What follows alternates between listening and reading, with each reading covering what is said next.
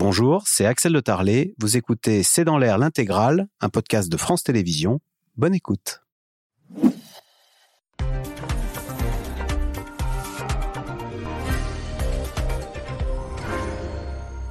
Bonsoir à toutes et à tous. Retour de balancier en Ukraine. Ce sont maintenant les Russes qui passent à l'attaque et mènent une contre-offensive dans le nord-est du pays.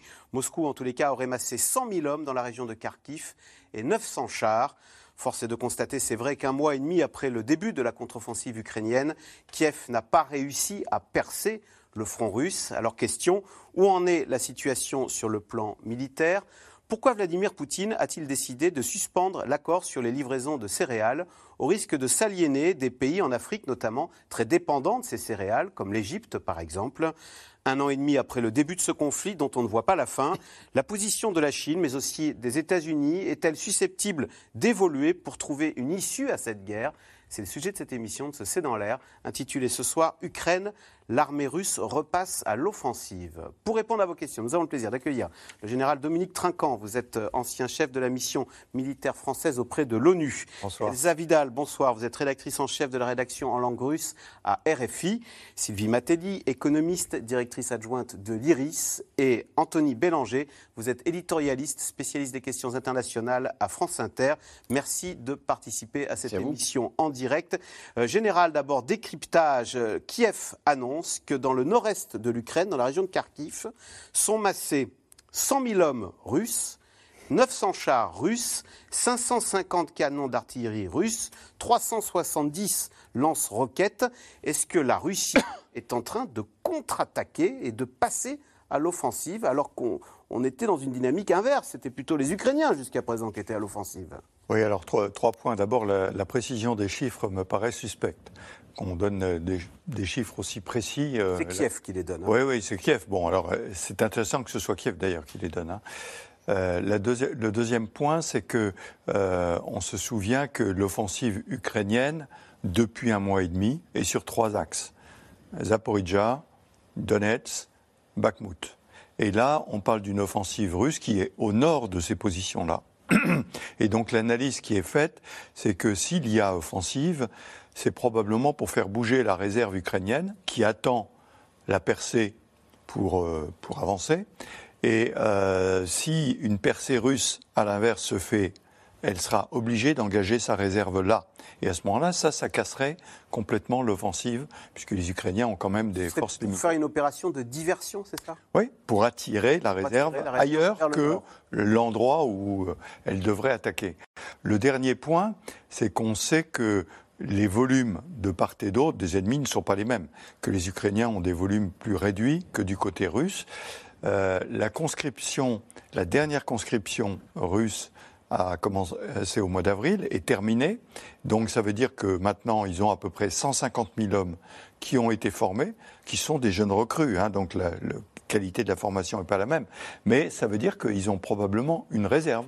Et donc s'ils ont décidé d'engager cette réserve, pas constituée uniquement de conscrits, mais dans cette région-là, c'est qu'ils veulent contrecarrer, bien sûr, l'offensive euh, ukrainienne qui ne progresse pas, comme vous le disiez. Elsa Vidal, est-ce qu'avec ces chiffres, la Russie nous rappelle que c'est un grand pays avec beaucoup de jeunes prêts à se sacrifier pour la patrie? On parle là, euh, le général Dominique Trinquant disait 150 000 recrues qui sont prêts à aller se battre en Ukraine.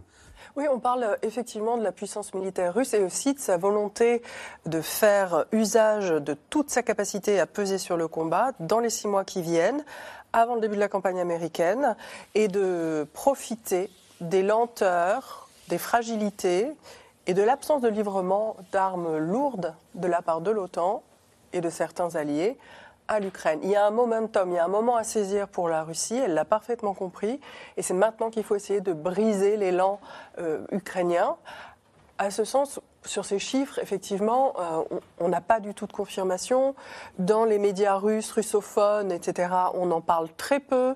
C'est vraiment une, une information pourquoi Kiev aurait-il intérêt à donner ces chiffres avec pour autant aussi, de précision euh, pousser euh, les Occidentaux et les Alliés à activer un peu le tempo et à rendre plus concrètes les promesses qui ont été faites. Et alors, pour aller dans votre sens, dépêche AFP de cet après-midi, Kiev, l'Ukraine, dit avoir besoin de 300 blindés et de 80 chasseurs F-16, des chasseurs américains. Euh, dans le même temps, euh, Anthony Bélanger, la, Kiev cet après-midi également annonce que sa contre-offensive à elle sera longue et difficile, comme s'il y avait un moment de doute chez les Ukrainiens, voire un petit peu de de désespoir Alors, de doute, non. Euh, je pense. Pas de désespoir, mais d'interrogation. Tout à fait. Interrogation, vous avez tout à fait raison de le souligner, c'est ça qui se passe. Euh, en fait, il faut bien comprendre que les Russes sont en défense et que pour, quand on défend, c'est toujours plus simple que quand on attaque. On l'a dit de multiples fois sur ce plateau. Pour vous donner une idée, il faut trois hommes euh, en, contre, en contre-offensive pour pouvoir parvenir à enfoncer une ligne tenue par un seul soldat. Donc vous avez un rapport de 1 à 3 qui n'est pas évidemment favorable aux Ukrainiens, qui depuis le début ont, ont cette tactique en tête, qui n'ont pas d'attaquer frontalement, mais de tester le, front sur plusieurs endroits pour voir lequel céderait le premier. Donc en fait, il le teste, et vous l'avez raison de le souligner, c'est exactement comme l'a déclaré le général, c'est-à-dire le test à au moins trois endroits euh, particuliers, autour de Zaporizhia, autour de, Donetsk, et un petit peu plus, euh, et, dans le sud aussi. L'idée que visiblement tout le monde a en tête, c'est que les Ukrainiens, enfin, en Ukraine en tout cas, les Ukrainiens aimeraient beaucoup couper, vous savez, le, le comment dire, euh, le spaghetti en deux, c'est-à-dire aller au, le plus vite possible vers, euh, vers, la, mer d'Azov de manière à pouvoir couper les, troupes russes en deux, le, contingent russe en deux. Je vais vous donner une idée de la difficulté que rencontrent les, Ukrainiens en ce moment. Ils devaient parcourir pour arriver jusqu'à la mer d'Azov environ une centaine de kilomètres. Une centaine de kilomètres, c'était l'objectif qui s'était fixé. Ils en ont pour l'instant à peine parcouru 15. 15 voire 20. Donc on est, on est à peine, euh, ils ont à peine entamé en fait ce front russe. on sait les difficultés qu'ils rencontrent. Par ailleurs, je voulais revenir sur cette affaire de, de dont, dont, on parlait de 100 000 hommes massifs. Ah bah des chiffres très précis. Hein. Oui. 550 canons d'artillerie, 370 lance-roquettes. Que vise cette, cette offensive éventuelle? Elle vise Kharkiv. Mhm. Elle vise l'humiliation de septembre. De la même, elle vise, elle vise cette ville que les Russes ont toujours, qui est collée à la frontière russe, que les Russes ont toujours considérée comme comme leur, qu'ils appellent Kharkov, et qui était la plus russe, on va dire, ou la plus russophone euh, des villes ukrainiennes. Celle aussi qui s'est le mieux battue, d'une certaine façon, contre l'invasion russe. Et qui, a permis, et qui a été reprise par les Ukrainiens d'une manière extrêmement euh, brillante en septembre dernier. Donc il y a à la fois un intérêt politique, militaire, vous l'avez souligné, et en même temps propagandistique à, vouloir récupérer Kharkiv. Et on comprendrait que les Russes émassaient là énormément de troupes pour cet objectif qui leur paraît à eux extrêmement symbolique et primordial. Général Trinquant, votre regard d'expert de la chose militaire sur euh, la difficulté pour les Ukrainiens de mener à bien cette contre-offensive. On a l'impression, ce que disait euh, Anthony Bélanger, que les Russes étaient excessivement bien préparés. Est-ce qu'on est dans un dans un type de bataille des tranchées que on a tous appris à l'école, là, de Verdun. On voyait très bien que c'était très difficile d'avancer parce qu'en face, ils vous attendaient avec des mitraillettes. Bien sûr, et surtout des champs de mines. Euh, le président Zelensky l'a dit lui-même. Il a dit Moi, je, je voulais attaquer plus tôt, c'est-à-dire pendant l'hiver, parce qu'à ce moment-là, les champs de mines n'auraient pas encore eu le temps d'être mis tout en place. Le seul problème, c'est qu'il n'avait pas l'équipement. On lui avait pas livré l'équipement. L'équipement est arrivé à, la fin de l'hiver, hein, mm. au, printemps. donc, euh, il se rendait bien compte que plus il attendait, plus les Russes se réinstallaient sur les zones. Juste une remarque que je fais euh, tout le temps, euh, qui m'intéresse, c'est Bakhmut. Bakhmut est la seule zone qui n'a pas été fortifiée. Parce qu'elle a été prise à la fin par Wagner. Wagner s'est retiré, a laissé la zone à des régiments de, l'armée russe. Mais donc, il n'y a pas eu de fortification, je veux dire, pas de champ de mine qui a été mis en place. Et on voit. Et donc, est-ce que ça n'en fait pas un point de vulnérabilité eh ben, C'est mon point. Et aujourd'hui, c'est probablement là que les Ukrainiens avancent le plus sur les hauteurs. Et vous noterez que l'offensive euh, russe au nord n'est pas très loin. Et en fait, c'est probablement parce que les, Russes peuvent se dire que la réserve est en train de bouger pour aller à Bakhmut, et donc on va la tirer plus au nord, et à ce moment-là casser l'élan ukrainien. Tout ceci dans le brouillard de la guerre, et le brouillard de la guerre encore plus épais quand on s'adresse aux Russes et aux Ukrainiens, parce qu'on a très peu d'informations. Mais c'est une analyse que je vous livre. Sylvie Matelli, ça fait près d'un an et demi maintenant que cette guerre. On parle, d'ailleurs, je ne sais pas si en Russie on parle toujours d'opération spéciale ou si on commence à parler. Ça dépend qui parle. Oui, mais le mot guerre, les Russes, bon, euh, on voit bien que ça n'est plus une opération. Euh, au début, ça devait être libérer Kiev en trois jours. Ça. Euh, ça. fait un an et demi que cette guerre dure. Est-ce que et on voit que la contre-offensive ukrainienne, bah, c'est plus compliqué que euh, que, ce à, que, ce à, quoi même les Américains s'attendaient. Euh, je cite le général, l'état-major américain qui dit que la contre-offensive ukrainienne sera longue et sanglante. Est-ce à dire que dans le monde, on s'attend, on ne voit pas la fin de ce conflit et euh, bah, on, on s'interroge du coup sur les positions à prendre, que ce soit à Moscou ou, euh, ou à Pékin? Ou à Washington. Ou à Washington. Oui, oui, pardon, je voulais dire Washington ou à Pékin. Euh, il est clair que cette guerre s'inscrit dans la durée et euh, probablement ne saura pas, même si le conflit s'arrête et qu'à un moment donné il y a des négociations, il est clair que la paix va pas revenir dans cette région instantanément. Par contre, ce qu'on observe, enfin ce qui est très probable, c'est que et la Chine et les États-Unis se retrouvent à l'automne avec un intérêt commun à pousser les parties prenantes à négocier, en tout cas à, se parler.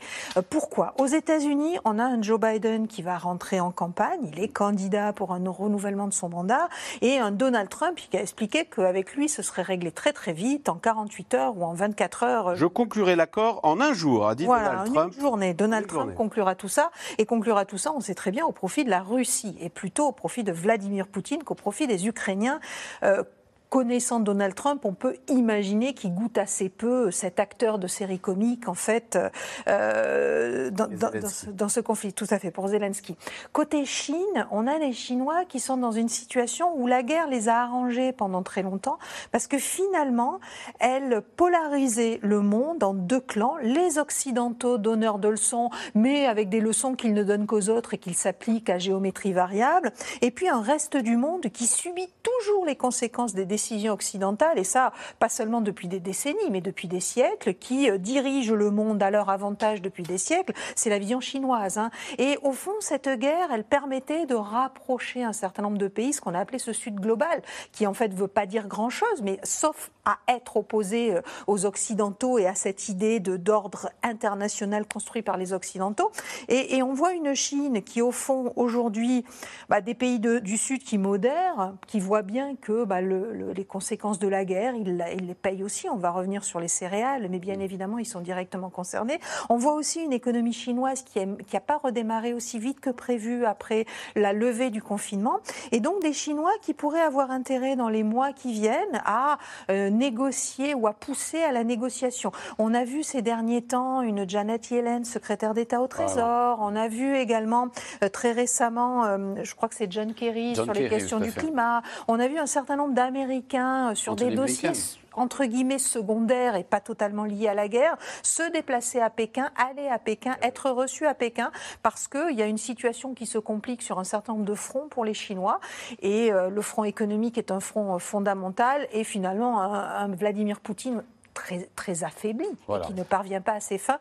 Donc on peut imaginer que tout ça bouge à l'automne, effectivement. Anthony Bélanger, est-ce qu'on peut imaginer que l'assez de ce conflit qui semble euh, être paralysé, se geler, on pourrait, euh, certains s'envisagent une solution à la coréenne en disant, bon écoutez, voilà, euh, chacun reste là où il est et on divise le, parti en, le, le, pays en deux, Corée du Nord d'un côté, Corée du Sud de l'autre, Ukraine et la même chose en Ukraine. Alors, euh, situation la coréenne. Très surpris de lire ça beaucoup euh, chez les analystes euh, états-uniens très proches, y compris très proches de la Maison Blanche. Mhm. C'est-à-dire de trouver une solution à la coréenne en expliquant qu'au fond il n'y avait pas moyen de gagner cette guerre et et qu'il valait mieux arrêter les frais là maintenant plutôt que de, que de poursuivre une que, que personne n'avait rien à y gagner.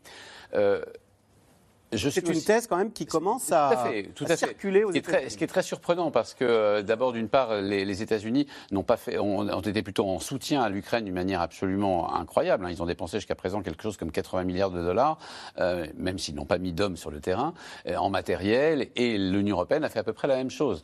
Donc vous avez donc le, problème qui se pose, en fait, pour les Américains, est un problème chinois. Vous avez raison de le souligner. C'est-à-dire que les Américains, en ce moment, veulent absolument faire la démonstration auprès de la Chine que eux sont une puissance responsable et qu'à deux, le monde peut être. Euh, qu'à deux, en fait, ils reprennent la grammaire de la détente de la guerre froide en se disant vous avez. À l'époque, on discutait avec l'Union soviétique pendant les années 70 et, 60 et 70, après la crise des missiles de Cuba. Maintenant, nous avons la crise, non pas des missiles, mais nous avons la crise ukrainienne. La, vraie, la deuxième puissance, c'est la Chine. Et donc, effectivement, en quelques semaines, vous avez quatre responsables. Il y a Kissinger aujourd'hui, qui a 100 ans et qui est, en train, qui est en ce moment à Pékin. Kissinger, qui est quelqu'un que les Chinois respectent énormément. Donc, il y a des tas de signes américains de responsabilité pour faire contraste avec Vladimir Poutine, qui lui n'est pas fiable. Il se repose, il suffit de, ils, font la démonstration auprès des Chinois que les, les ennuis viennent toujours de Russie. C'est qui est le cas, de, les Chinois le savent très bien. Les ennuis depuis 70 ans en Chine, ça vient très souvent de Russie. Ça vient de la déstabilisation, ça vient de, de, la, de la, chute de l'Union soviétique, ça vient avec la guerre qui a eu lieu entre les deux pays entre, en 69. Faut jamais l'oublier, il y a une vraie guerre oh. entre la Russie et la, Chine en 69. Euh, les ennuis viennent souvent de Russie. Là, l'équipé de, de Prigogine l'a rappelé aux Chinois. Et les Américains tentent de, de, reprendre l'avantage en expliquant que eux sont une puissance responsable, qu'il y a deux puissances responsables dans le monde, c'est la Chine et la. Et qu'on va les forcer à trouver et que à baisser les armes d'abord un, début de rapprochement. Les Américains ne demanderont jamais aux Chinois de se désolidariser des Russes, parce qu'ils ne sont pas aussi stupides, mais ils commencent à multiplier les occasions de, d'intérêt commun. Expliquer aux Chinois qu'il y a plein de choses avec avec, euh, dont on peut discuter avec les, avec les Américains, y compris par exemple ce qui se passe en Ukraine. Voilà, nous sommes deux grands pays responsables. On va forcer ces chiens fous à trouver un accord, hein, comme ça se faisait du temps des, des soviets, enfin du, du, temps de la guerre froide. Exactement. Euh, on comprend les impatiences de tout le monde. Maintenant, réalisons que ça fait un mois et demi que ça a commencé, que le créneau, la contre-offensive a commencé depuis un mois et demi. Le créneau, c'est l'été il reste deux mois et demi. Laissons le temps à la guerre de produire ses effets. Pardonnez-moi de vous dire ça, mais on est un peu dans le temps médiatique et dans le temps politique, qui est à peu près la même chose, hein, euh, et qui essaye absolument d'accélérer les choses. Euh, le général Miley, vous l'avez souligné, américain, a dit ça va prendre du temps, ça va être difficile, etc. Quand il faut se méfier des calculs mathématiques qui vous disent il a fallu un mois et demi pour faire 10 km, il en reste 90, sauf que quand vous avez fait tomber la ligne de défense, euh, vous faites ça en une semaine, le reste. Hein. Donc il faut se méfier un peu de tout ça. Euh, et je ne dis pas que ça va réussir, hein. je, regarde et je dis simplement, euh, voyons quels effets vont être produits. Aujourd'hui, on est dans des frappes stratégiques, aussi bien du côté russe que du côté ukrainien. Voyons quels effets vont être produits et voyons où on en est en septembre. C'est là que va être la clé. Euh, parce que si en septembre ça n'a pas progressé, Là, c'est sûr qu'il y a un vrai problème parce qu'on ne va pas aborder euh, l'automne de la même façon. Alors justement, retour sur le terrain militaire. La contre-offensive ukrainienne s'annonce donc sanglante et longue, hein, c'est ce qu'a déclaré euh, l'état-major américain. Malgré la livraison d'armes occidentales, l'armée de Kiev avance moins vite que prévu face à l'importante puissance de feu russe. Ces dernières heures, c'est en Crimée que le ciel s'est de nouveau enflammé. Sujet de Léa Dermidjian et Ilana Azinko. L'incendie a eu lieu ce matin sur un terrain militaire en Crimée. Un départ de feu qui a obligé les autorités locales russes à évacuer plus de 2000 personnes.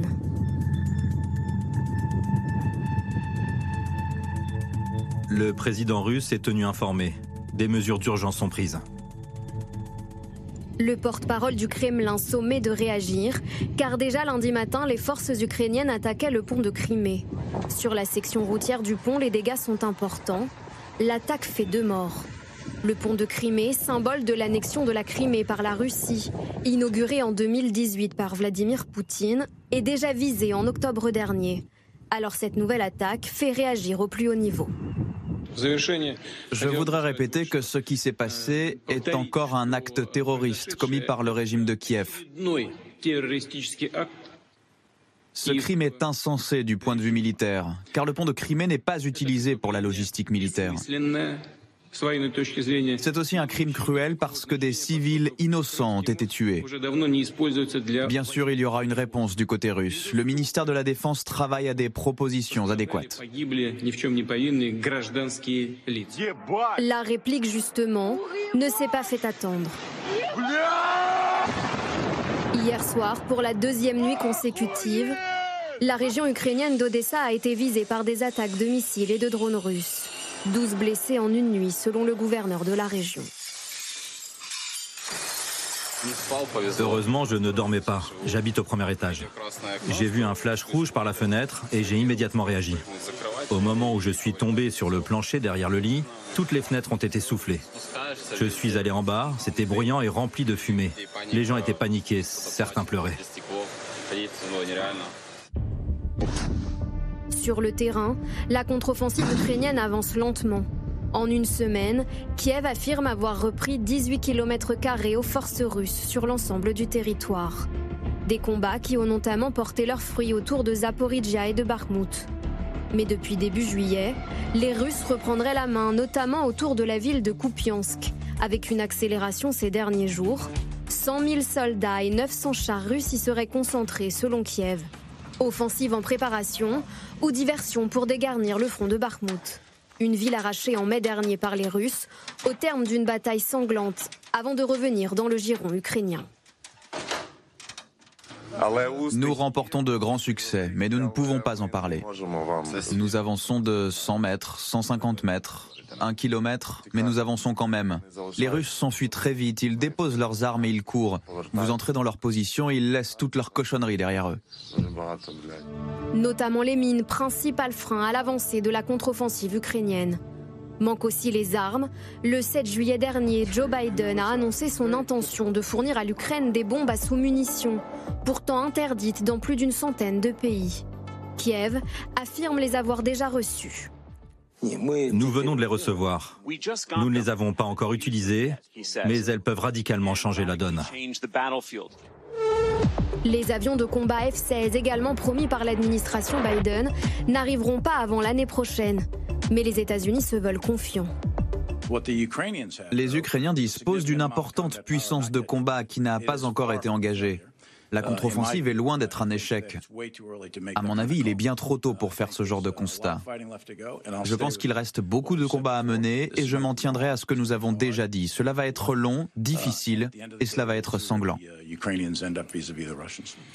Dans un entretien accordé hier à des journalistes africains, le président Zelensky estime que la Russie mène une guerre coloniale en Ukraine. La Russie utilisera tous les moyens possibles pour intimider l'Ukraine. Telle est la doctrine de la Fédération de Russie. Ils n'ont qu'un seul désir, avoir de l'influence sur l'ensemble des anciennes républiques de l'Union soviétique et les priver ainsi de leur identité et de leur indépendance. Dans les jours qui viennent, les États-Unis devraient annoncer une nouvelle aide militaire en faveur de l'Ukraine d'une valeur d'1,3 milliard de dollars. Elsa Vidal, question de Camille dans le Finistère. Si on avait fourni aux Ukrainiens dès mars 2022 tout ce qu'on leur a fourni depuis, n'aurait-il pas déjà gagné? A-t-on trop tardé à fournir des armes aux Ukrainiens? Je ne sais pas s'ils auraient gagné, mais en tout cas, la contre-offensive serait beaucoup plus conforme à nos attentes et elle nous permettrait effectivement de voir des progrès majeurs. Donc oui, on a trop tardé à fournir ces armes, qu'on finit par, par fournir, après avoir reçu des garanties qu'elles seront utilisées conformément aux limites du droit international, pour ne pas viser d'infrastructures civiles. Mais il y a effectivement un vrai problème pour faire coïncider les temporalités, le temps euh, avec lequel nous pouvons prendre les décisions et les nécessités de la guerre. tarde-t-on, à votre avis, à fournir? Pourquoi a-t-on tardé? On a peur, on a eu peur de la réaction Oui, bien sûr. Alors tout ça, ça s'inscrit quand même dans un cadre dont on n'est pas sorti, qui est quand même un cadre qui consiste à limiter les risques d'escalade avec la Russie, dont on considère malgré tout qu'elle pourrait recourir à des armes de destruction massive et qu'elle pourrait aussi nous entraîner, nous tous, les Européens et les Américains alliés, dans une guerre de plus grande ampleur qu'on pourrait qualifier de troisième guerre mondiale ou de guerre, en tout cas, sur le théâtre européen parmi les pays de l'OTAN. Et c'est toujours fort de cette crainte dont on n'arrive pas à se défaire qu'on négocie avec les Russes. Et à mon sens, le dernier sommet de Vilnius reflète également cette volonté de donner à comprendre à la Russie qu'on ne s'engagera pas militairement et on donne les moyens nécessaires à l'Ukraine pour repousser des vagues incessantes euh, côté russe, mais pas pour l'emporter de manière significative. Anthony Bélanger, est-ce qu'on n'a pas raison quand même d'avoir peur d'une escalade vis-à-vis d'un pays qui est doté de l'arme nucléaire. D'abord, moi j'ai toujours dit qu'on euh, n'aurait pas pu donner en mars 2022 ni en février 2022 les armes auxquelles vous faites allusion, qu'il fallait prendre le temps de le faire et que pour deux Les opinions occidentales soient prêtes D'abord, il y a les opinions occidentales, vous avez raison. Deuxièmement, parce que l'Europe, d'une manière générale, n'est plus et s'est déshabituée à la guerre. Et donc, ça aurait été un choc épouvantable que de fournir dès, le, dès les premières semaines. Pour quelle raison? Il aurait fallu justifier. Au début, on fournissait des couvertures. Les Allemands fournissaient des couvertures. Oui, enfin, on est très vite passé, à, on est très vite passé au Stinger, souvenez-vous. Puis ensuite, on, va. Je pense que le, le, point crucial en ce moment, euh, c'est la fournition d'armes à sous-munitions. Euh, alors je, rappelle... les, Américains fournissent des armes à sous-munitions. Ce sont des armes interdites par la Convention d'Oslo. Voilà. Donc, donc, là, on est entré dans un autre univers. C'est, à mon avis, un point de bascule très important. Les armes à sous-munitions, en fait, ça sert grosso modo à dégommer des, euh, des, euh, des, des, tranchées. Ça peut être très utile dans une tranchée. Vous mettez une arme, il y a des centaines de je parle sous votre contrôle général, il y a des centaines de, petites euh, sous-munitions, justement, de petites bombes qui ensuite sont réparties. pourquoi c'est interdit? Parce que ça fait beaucoup de. Parce que c'est parce que c'est très. Ça, parce que ça beaucoup de dégâts collatéraux. En fait, il y, en avait un certain nombre qui n'explosaient pas, et donc le déminage était extrêmement compliqué. Les expériences, c'est Cambodge, Vietnam. en fait, il y a eu beaucoup de pertes civiles après la guerre. 10 ans, 15 ans après, parce que les munitions étaient restées. Exactement. Alors, pour, aller au bout de ce raisonnement, euh, donc, ce sont des armes. Les Américains, ça les pas de fournir eh bien, ça veut dire qu'ils ont... des armes à sous-munitions qui sont interdites par la Convention D'abord, d'une part, les Russes les utilisent en ce moment. Il n'y a pas de raison. les Russes utilisent des armes à sous-munitions en ce moment, y compris des armes au phosphore, des armes incendiaires. donc il n'y a pas de raison que les Ukrainiens ne puissent pas en disposer. C'est un peu le raisonnement des Russes, des, Américains. Mais cela dit, c'est un pas extrêmement important dans le, dans le sens d'un engagement total et, plus, et, et, et, on va dire sans morale sans morale euh, autre que celui de battre l'adversaire euh, dans, cette guerre. C'est vraiment l'emploi de ces, de, ces, de ces, de ces donc, euh, obus à sous-munitions. À mon avis, c'est vraiment le moment où on, commence, on va commencer à avoir des armes d'autant encore plus c'est vraiment le moment de bascule, à mon avis. Votre, alors, Général trinquant votre regard sur cette livraison par les Américains de ces armes à sous-munitions que nous, nous nous interdisons de fournir au nom de, euh, de ce traité d'Oslo, on a vu dans le reportage un, général, un responsable ukrainien se féliciter et dire elles vont nous être très utiles, ces armes à, sous-munitions. Oui, alors sur un côté très pragmatique, en fait, ça correspond au creux de la vague dans la fourniture des obus de 155. Hmm. On n'a pas assez d'obus à fournir à l'Ukraine, et il se trouve que les Américains ont un stock de 2 millions d'obus à sous-munitions de 155. Donc en fait, ils libèrent leur stock immédiatement. C'est pour ça qu'ils ont été livrés tout de suite. Mm. Euh, il ne faut pas attendre euh, je ne sais combien de temps. Aujourd'hui, les usines tournent 7 jours sur 7. 24 heures sur 24, y compris en France, hein, pour fournir des obus de 155, mais on n'arrive pas compte tenu de la consommation. Donc, euh, de façon très pragmatique, ces stocks sont disponibles, on peut les livrer maintenant. Premier point. Deuxième point, ils sont utiles dans le cas euh, du bréchage pour l'ouverture de couloirs avec bien sûr les, tranchées, mais aussi les mines. Lorsque les Ukrainiens ont reçu euh, ces obus, ils ont euh, publié la liste des précautions qu'ils allaient prendre dans l'utilisation de ces mines, enfin de ces obus. Et une des précautions, c'est utilisation prioritaire sur les champs de mines. Deuxième point, établissement de la cartographie pour que pour le déminage après, ah on puisse le voir. Troisième point, qui était le premier d'ailleurs, c'est euh, non-utilisation dans les zones urbaines, des zones euh, habitées. Donc euh, c'est une façon très pragmatique. Alors nous sommes signataires des accords d'Oslo, donc nous, on n'en a pas, on ne peut pas en livrer. Les Américains, les Ukrainiens, les Russes, les Chinois ne sont pas signataires, donc ils en ont, ils peuvent les utiliser. On peut critiquer. Alors nous, nos gouvernements ont été assez soft hein, sur l'affaire. On dit on comprend la problématique, euh, etc. Voilà. Mais je crois qu'il y a un côté très pragmatique, c'est de tout simplement de livrer des munitions au moment où les Ukrainiens en ont besoin et en plus des munitions utiles dans le cadre de l'opération qu'ils lancent aujourd'hui. Est-ce que quand les Ukrainiens nous disent euh, c'est long, c'est difficile, et ils nous disent pour gagner, je les cite, hein, cet après-midi, nous aurions besoin de 300 blindés et de 80 chasseurs F-16. Est-ce que oui, il manque d'équipement pour remporter la partie? C'est ça. Et à un moment, il y a, c'est pas les hommes, c'est aussi l'équipement qui, permet de, changer le rapport. Alors c'est sûr. Alors je vais mettre de côté les, avions, si vous voulez bien, on en parlera après. Mais l'important, c'est les blindés pour l'instant. Et ils ont reçu des blindés, mais probablement pas assez. Parce que les blindés se heurtant à des champs de mines sont cassés Ça ne veut pas dire qu'ils ne soient pas réparables. Ils ont rempli leur office majeur, qui est la protection des équipages, mais ils n'ont pas permis de franchir. Et le bréchage est quelque chose d'extrêmement difficile. Le bréchage, vous le C'est pour faire des couloirs de déminage dans les zones défendues. Pourquoi? Parce qu'on n'en a quasiment pas. Je crois que la France a six engins de, déminage. Euh, les Britanniques, pas beaucoup plus. Donc on en a très peu. Il faut se souvenir qu'on sort des dividendes de la paix, n'est-ce pas, avec des mm. budgets de la défense qui ont été diminués tout le temps. Et donc on a dû faire des choix. Et les choix, à l'époque, pour la France, par exemple, c'était le combat au Sahel.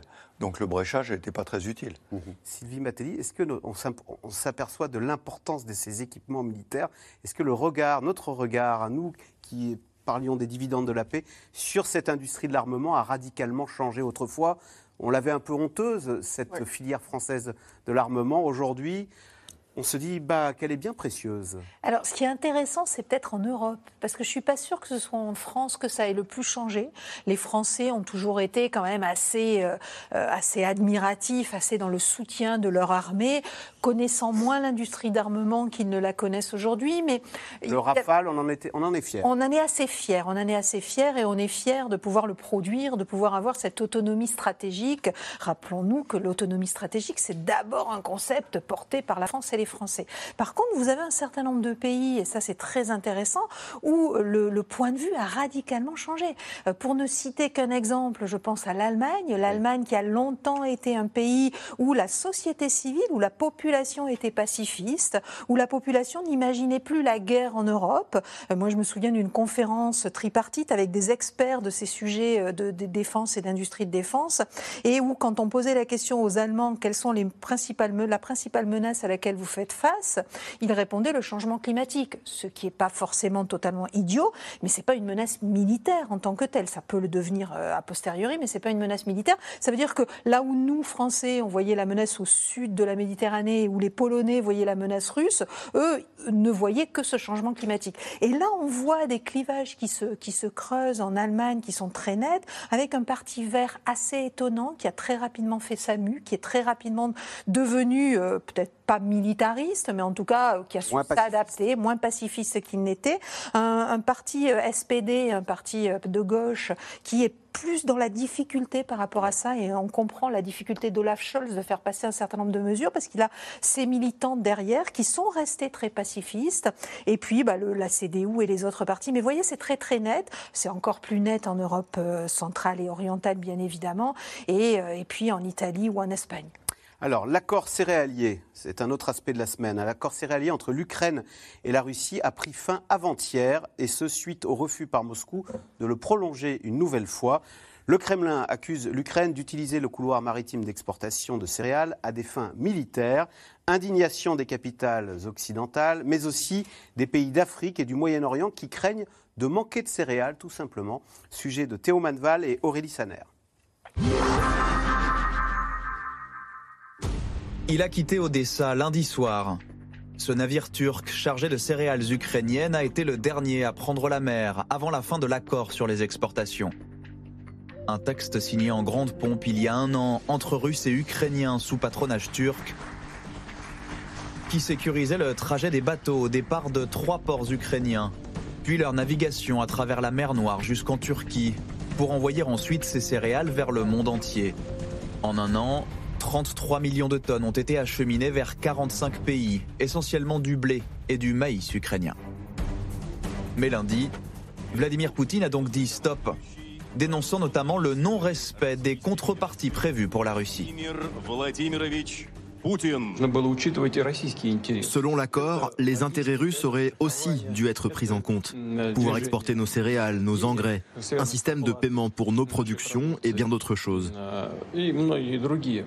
Mais rien, j'insiste bien, rien n'a été fait pour nous. Aussitôt, la communauté internationale s'indigne, des Nations Unies aux capitales occidentales. Je regrette profondément la décision russe. C'est un nouvel acte de cruauté. Le roi est nu, euh, pour ne pas dire le tsar. Et nous voyons très clairement que la Russie a décidé de faire de l'alimentation euh, un élément de la guerre et de au fond, d'affamer des pays qui sont déjà en difficulté. Bravache, le président ukrainien assure lui vouloir poursuivre ses exportations et propose ce soir des patrouilles internationales en mer, sans Moscou. Nous pouvons utiliser le corridor de la mer Noire, même sans la Russie. Nous n'avons pas peur. Mais en se retirant de l'accord, Moscou a aussi prévenu, les navires en question, même civils, peuvent redevenir des cibles. Il n'y a plus de garantie de sécurité. Si des convois continuent sans la Russie, ces risques doivent être pris en compte. Et nous ne pouvons pas dire quels pays peuvent prendre ces risques, ni à quel point les dangers sont grands. Ces deux dernières nuits, justement, des frappes russes ont touché le port d'Odessa, détruisant 60 000 tonnes de céréales, selon Kiev, qui fournit ces images. Moscou assure avoir visé des cibles militaires. L'expiration de l'accord signe en tout cas l'échec d'un homme, Recep Tayyip Erdogan, qui s'était érigé en médiateur et pensait encore possible avant-hier de convaincre celui qu'il appelle son ami, Vladimir Poutine. Ces derniers jours, nous avons intensifié nos efforts diplomatiques à cet égard. Lorsque M. Poutine viendra en Turquie au mois d'août, nous aurons l'occasion de rediscuter de cette question. En attendant, les conséquences s'annoncent lourdes dans les pays destinataires de ces céréales, au Moyen-Orient et en Afrique, où des millions d'habitants en dépendent, comme ce grossiste de Mogadiscio, en Somalie. Si la route est bloquée en mer Noire, ça veut dire que les prix du blé vont augmenter. Or ici, en Somalie, 100% des habitants se nourrissent de blé. Nous prions pour que la paix revienne, en Ukraine et partout ailleurs, et que les exportations de céréales puissent avoir lieu, si Dieu le veut.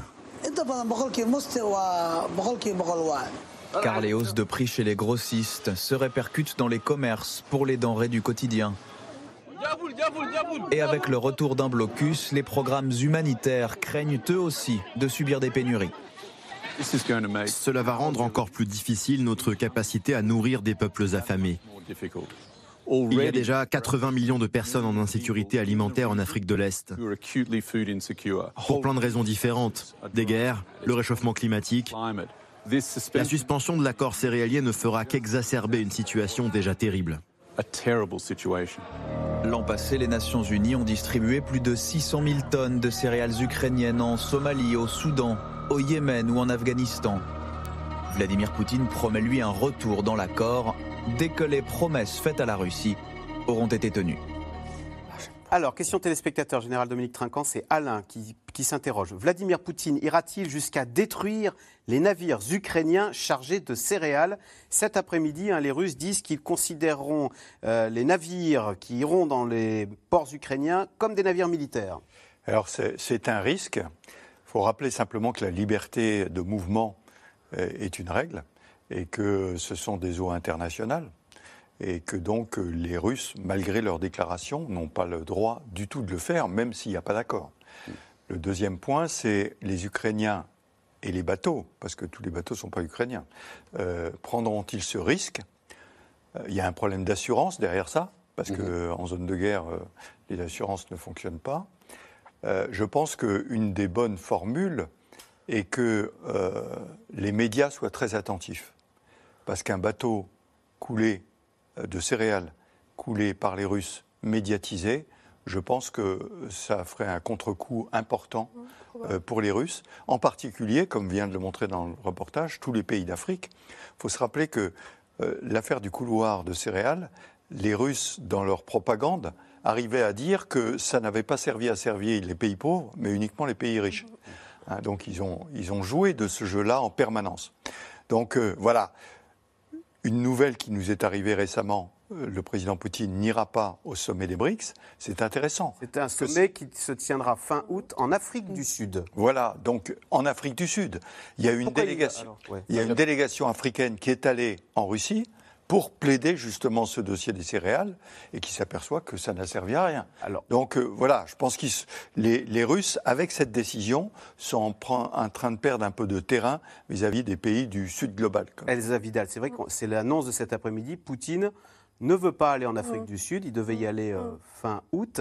Euh, pourquoi n'y va-t-il pas? Et est-ce que cette décision de suspendre les livraisons de céréales, elle est assez mal perçue dans les pays euh, africains qui étaient neutres dans cette affaire jusqu'à présent. Hein.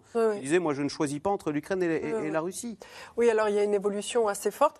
Pour ce qui est de la question de la, du voyage et de la participation physiquement, en fait, de Vladimir Poutine au sommet des BRICS qui sera hébergé en, en Afrique du Sud, c'est que l'Afrique du Sud, elle, la, à la différence de la Russie et de l'Ukraine et des États-Unis, est partie à la Cour pénale internationale et elle aurait dû, si physiquement Vladimir Poutine s'était rendu dans le pays, l'arrêter et le remettre à la Cour. Voilà, parce qu'il est poursuivi par la, la, CPI, la Cour pénale internationale de l'AE, pour crime de guerre. Alors, en, il doit être extradé enfin, à, à l'AE. Oui, même si le président, euh, sud-africain qui euh, dépend de l'ANC est extrêmement euh, impliqué auprès du régime russe, puisque le parti africain de l'ANC a été totalement soutenu pendant la guerre contre l'apartheid par l'Union soviétique et très récemment, il a été renfloué par la Russie par un prêt de 800 000 dollars pour faire face à ses dettes. Donc le président sud-africain était favorable à la venue de Vladimir Poutine, l'opposition très défavorable et ça aurait été vraiment un camouflet pour la CPI s'il était venu. Vladimir Poutine participera, mais il participera à distance. Il va devoir vraiment convaincre ses homologues puisque effectivement euh, Qu'est-ce qui s'est passé? Il perd des soutiens, ça veut dire Il perd beaucoup de soutien, notamment parce qu'il y a une offensive aussi diplomatique et pas seulement ukrainienne en direction des pays africains.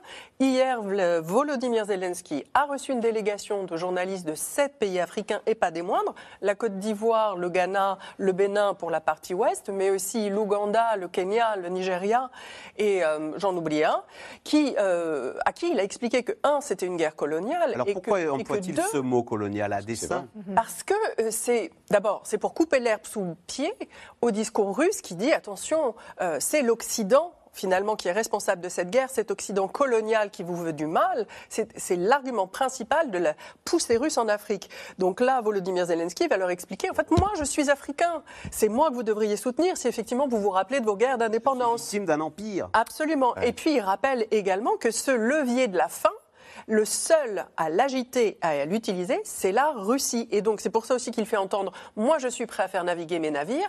Mais ce qui va se passer en fait, c'est qu'il est peu probable que les Russes restent sur cette position parce que les Turcs, ça ne les arrange pas du tout. Les Chinois achètent énormément de blé par ce moyen-là. Et les Russes eux-mêmes se sont enrichis sur un an à plus de 41 milliards, milliards de dollars pour euh, la vente de ce blé. Donc tout le monde est intéressé à ce que ça reprenne. Anthony Bélanger, c'est vrai qu'Erdogan a dit non, non, mais vous allez voir, moi je vais faire entendre raison à Poutine et on va le prolonger cet accord. Euh, ça serait aussi un camouflet pour Erdogan si euh, Poutine devait définitivement suspendre cette livraison de céréales? Les Russes ont vraiment beaucoup à perdre à dénoncer cet accord. Ils ont à perdre leur allié Erdogan qui jusqu'à présent a joué les intermédiaires et qui adore ça. Euh, la géographie oblige, hein. c'est normal que ce soit lui qui négocie euh, sur un, accord sur la mer Noire. A priori, il détient les clés de la mer Noire, c'est-à-dire les détroits, les, détroits qui permettent à tout bateau de sortir de là. Bon, premièrement. Deuxièmement, il risque de se fâcher avec les Chinois qui ont un discours euh, pro-africain et pro-sud global qui se verrait contredit par le refus russe de, de, reconduire cet accord. Troisièmement, il n'y a pas péril en la demeure en ce moment. On est en période de soudure. Les, les économistes connaissent ça. C'est-à-dire que pour l'instant, les, les, récoltes, euh, je veux dire, on a vendu tout le blé qu'il y avait à vendre ah et que le, prochain, les, récoltes n'ont pas encore été faites. Il y a un mois, un mois et demi pendant lequel euh, on peut encore discuter.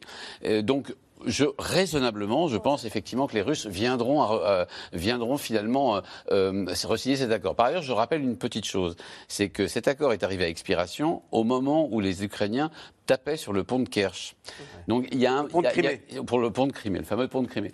Donc il y a un moment où, euh, si vous voulez, quand vous êtes russe et que vous devez conclure un accord, même avec votre ennemi, vous ne pouvez pas le conclure 24 heures ou 10 minutes après, que ce fameux pont inauguré par Vladimir Poutine, qui a coûté des, qui a coûté, je crois, près d'un milliard de dollars et dont il était si fier, ait été tapé par votre ennemi. Sylvie Matelli, d'une façon très cynique, est-ce que nous, la France est le premier exportateur européen de céréales, est-ce qu'on ne pourrait pas bénéficier euh, oh, bah. Bah, déjà de cette hausse des cours qu'a suscité cette annonce pour vendre notre blé d'ailleurs aux Égyptiens Ils ont deux. C'est pas grave. Euh, euh, nous, on est là. On en a on en a bénéficié sur la campagne précédente puisque le blé euh, coûtait très cher et qu'effectivement on l'a livré, euh, on a exporté beaucoup plus qu'on ne le faisait par le passé pour compenser les manques à gagner. Alors pas tellement lié à un blocus russe, mais plus parce que les Ukrainiens produisent de fait moins et puisqu'ils sont en guerre et, et que, et que c'est plus compliqué. Donc ça c'est un élément important. Ça a d'ailleurs été un argument de Vladimir Poutine qui a consisté à dire mais en fait regardez bien vous ne manquez pas de blé. Vous payez l'an passé, vous payez le blé beaucoup plus cher. Donc c'est pas notre, c'est pas moi qui fais un blocus, ce sont les occidentaux qui, via leur marché financier, arrivent à valoriser ce blé. Ce qu'il faut savoir, c'est que le blé euh, avant le la Covid coûtait à peu près 180 euros la tonne, euh, qui a eu la période de Covid qui a déjà fait augmenter tout ça, et qu'au printemps dernier, on était arrivé à quelque chose comme 400, 400 dollars, pas 400 euros. Aujourd'hui, on est redescendu sur du 220, 230 suivant les situations. Donc le prix aujourd'hui a rediminué, ce qui fait que cet argument qu'avait pu instrumentaliser Vladimir Poutine l'an passé pour dire mais c'est la faute des Occidentaux et de leur domination qui fait que vous n'accédez pas au blé, c'est pas une question de quantité, c'est une question de prix. C'est un argument qui va sauter également. Et double risque pour Vladimir Poutine, puisque cet argument ne tient plus. Juste rapidement, j'ai regardé les chiffres. Bizarrement, j'ai regardé les chiffres juste avant de venir. La France a, en valeur, a multiplié par deux ses exportations de, blé. C'est-à-dire qu'on est passé de 6 milliards, ça rapportait 6 milliards en 2021, ça a rapporté 12 milliards en 2020. On doit faire la fête en ce moment, mm. du côté de la Beauce. Tant que la, récolte a été très bonne cette année. Et de la, et de la, de la des céréaliers de la, de la FNSE. Retour euh, sur le terrain militaire. Donc c'est une bataille acharnée, un mètre après mètre, un mois et demi après après le début de la contre-offensive. Les Ukrainiens cherchent toujours la brèche pour reconquérir leur territoire. Quelque part dans le nord du pays, l'une des équipes de C'est dans l'air a pu suivre l'entraînement euh, d'un des neuf bataillons formés pour cette guerre des tranchées. Voyez ce reportage exclusif C'est dans l'air en Ukraine de Barbara Steck et Stéphane Lopez. Prends le flanc, regroupez-vous. Couvre-moi. Jour et nuit, ces soldats répètent les mêmes gestes. Ces hommes font partie de l'un des neuf bataillons formés pour la contre-offensive. Leur nom, Ouragan. Leur devise est très simple, détruire les troupes russes. Unité, plus vite Est-ce que vous allez tenir avec vos munitions ou vous voulez du renfort? Sur le front, les Russes ont creusé des centaines de kilomètres de tranchées comme celle-ci. Dans ce décor, ces Ukrainiens s'entraînent méthodiquement pour pouvoir les récupérer mètre après mètre et neutraliser l'ennemi. Les combats sont à des centaines de kilomètres, mais les balles, elles, sont bien réelles. Je les ai tous butés. Il faut voir le visage des hommes quand ils sortent des tranchées. Ils dégagent l'émotion de la victoire. Ça se voit dans leurs yeux. Quand ils arrivent au bout de la tranchée et que tous les ennemis ont été éliminés, ils ont changé. C'est plus les mêmes. La tranchée fait 450 mètres. L'exercice dure 30 minutes. Les soldats sortent éreintés. On a beaucoup souffert tout à l'heure. On y est arrivé, mais dans le vrai combat, je serais mort. Vous avez réussi à communiquer malgré le fait que la moitié des radios ont été coupées. Mais certains ont touché leur radio et changé de canal. Il ne faut pas faire ça. Il faut faire attention parce qu'avec son menton, on peut changer de canal sans faire exprès. Soldat, oui. On va te perdre un jour si tu continues comme ça. C'est très héroïque ce que tu essayes de faire, mais arrête ça. Il ne faut pas que tu cries en même temps que tu vises ta cible. Parce que ça fait bouger ton lance-roquette. Tu cries, tu cibles et tu tires. Sinon, bravo les gars, c'était pas mal. Ce droniste a tout observé vu du ciel. Unité 2, c'est toi le commandant Ton groupe va trop vite. Ton soldat éclaireur est parti trop vite. Il aura été démasqué sur la hauteur. Tu dois contrôler ça. Je vous ai aussi indiqué le fil piégé, mais vous avez ignoré mon message. Sur le terrain, vous seriez mort. Depuis plus de 18 mois, ces soldats cohabitent avec la mort. Félicitations pour vos états de service. Mana, tireur d'élite, l'a déjà défié plusieurs fois à Boutcha, Soledar, Bakhmut, des villes marquées par d'intenses combats et de lourdes pertes. C'est l'humour qui nous sauve du stress. On fait des blagues, ça nous détend, ça nous fait penser à autre chose que la mort autour de nous. Pour ne pas démoraliser les soldats, le nombre de morts du côté ukrainien est un secret bien gardé. Avant le 24 février 2022, Anton n'avait jamais touché une arme. Il crée des décors pour le cinéma. Mais pour lui, la guerre ne peut pas se jouer aussi vite que dans les films. Je sais que tous les civils attendent avec impatience et sont motivés par la contre-offensive. Mais il faut comprendre que toute action offensive signifie de grosses pertes. Et je pense beaucoup à ça. Il faut préserver un maximum de vies. Quand les Russes nous ont attaqués, ils ont perdu beaucoup d'hommes. On ne va pas répéter leurs erreurs. Je te souhaite, ma fille, de grandir dans un pays paisible et heureux. Ces hommes ont dû tout quitter, leur travail, leur famille. Une vie, loin des leurs, difficile au quotidien. Ce jour-là, des petites vidéos sont réalisées pour les enfants des soldats. Je suis ici pour mes enfants. Je veux qu'ils grandissent dans un pays en paix où les plus grandes valeurs sont le bien-être, la justice. Je veux que cette guerre se termine grâce à mes petits efforts aussi.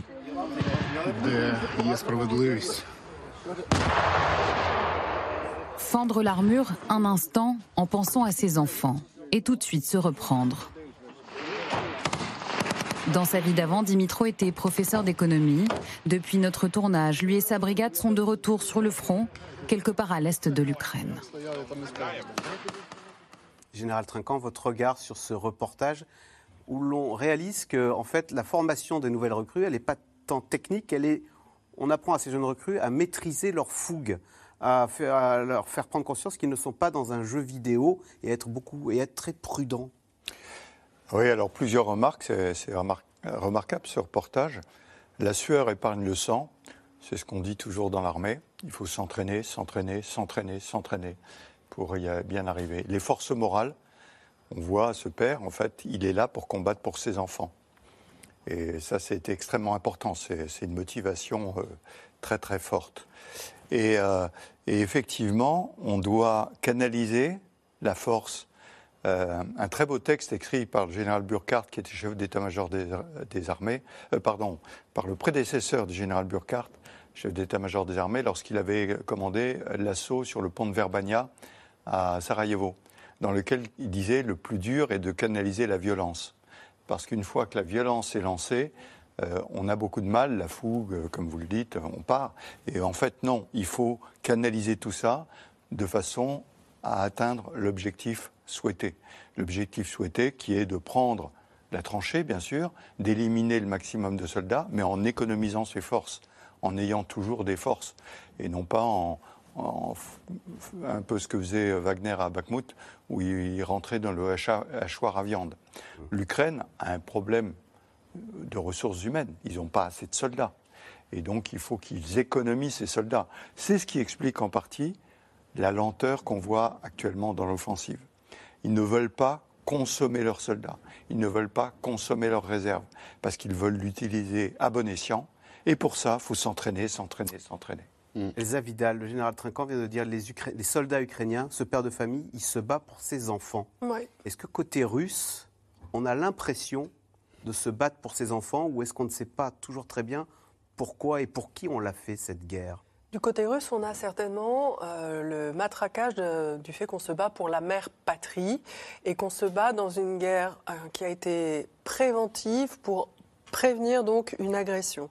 Mais en revanche, on ne euh, se bat pas pour protéger ses enfants on se bat pour cela quand on essaye de les aider à éviter la mobilisation. En fait, il y a beaucoup de gens en Russie qui, sans se soustraire activement au contexte de guerre, sans prendre la parole publiquement, font tout ce qu'ils peuvent pour que leurs proches, s'ils en sont d'accord, s'en aille ou échappe euh, à la mobilisation en passant par le fait de ne pas être enregistré à sa véritable adresse, en passant par le fait de euh, peut-être se faire enregistrer ou de changer d'emploi pour tomber dans une catégorie qui n'est pas soumise à la mobilisation, en payant s'il le faut des bacs chiches ou parfois en organisant le départ à l'étranger de certains membres, enfin des hommes de la famille qui sont exposés à la mobilisation.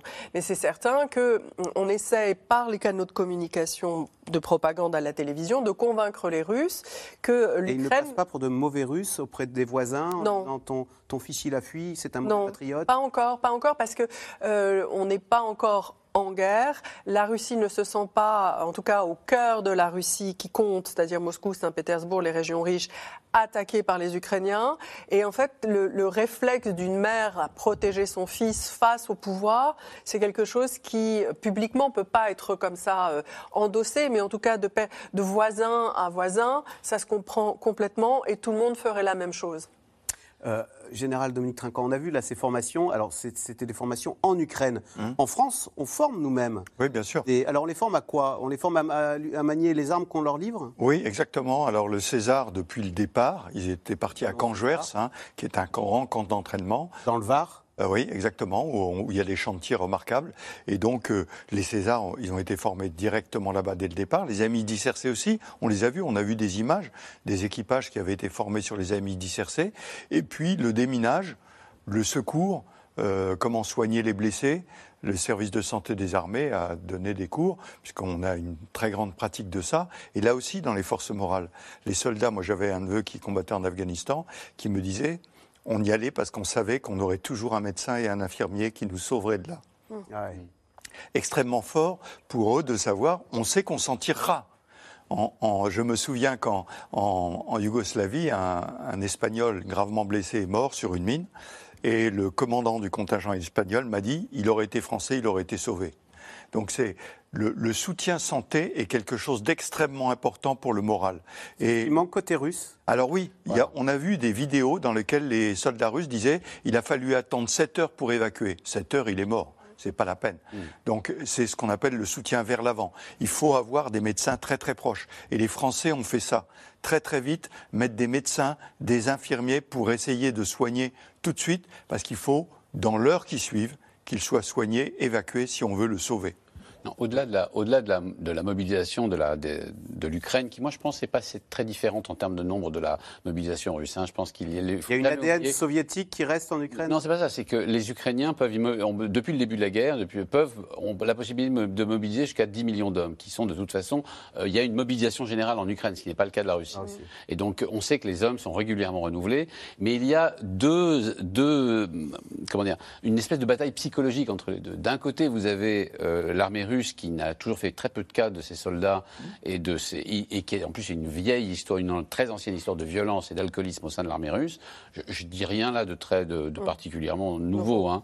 euh, et qui donc en plus, euh, donc dont on voit effectivement que les soldats sont à la fois mal nourris parfois mal équipés. C'est moins le cas, mon avis, maintenant, mais surtout moins assistés, enfin moins commandés. Et de l'autre côté, l'armée ukrainienne a à cœur de faire la différence. Euh, ce qui peut nous paraître comme une faiblesse, euh, y compris dans l'offensive, est en fait une manière d'épargner ces hommes et donc d'envoyer aussi ce message-là à la population. Vous avez raison de vous battre pour la patrie, vous avez raison de vous mobiliser, de, continuer dans cette mobilisation générale, parce que nous prenons soin de nos, de nos, de nos, euh, de nos soldats. Et quand nous commettons des erreurs, comme pendant les 15 premiers jours de la, de la contre-offensive ukrainienne, où on sait qu'ils ont perdu énormément d'hommes, on le sait, y compris jusqu'à 20% du matériel, ça c'est les Américains qui l'ont dit, eh bien on s'arrête, on réfléchit et on engage nos hommes différemment. Allez, tout de suite, on revient à vos questions. Merci d'avoir écouté C'est dans l'air. Comme vous le savez, vous pouvez désormais écouter l'intégrale, mais aussi l'invité ou vos questions à nos experts. Tous ces podcasts sont disponibles gratuitement sur toutes les plateformes de streaming audio. Et pour le replay vidéo, c'est sur France.tv, bien évidemment. À bientôt.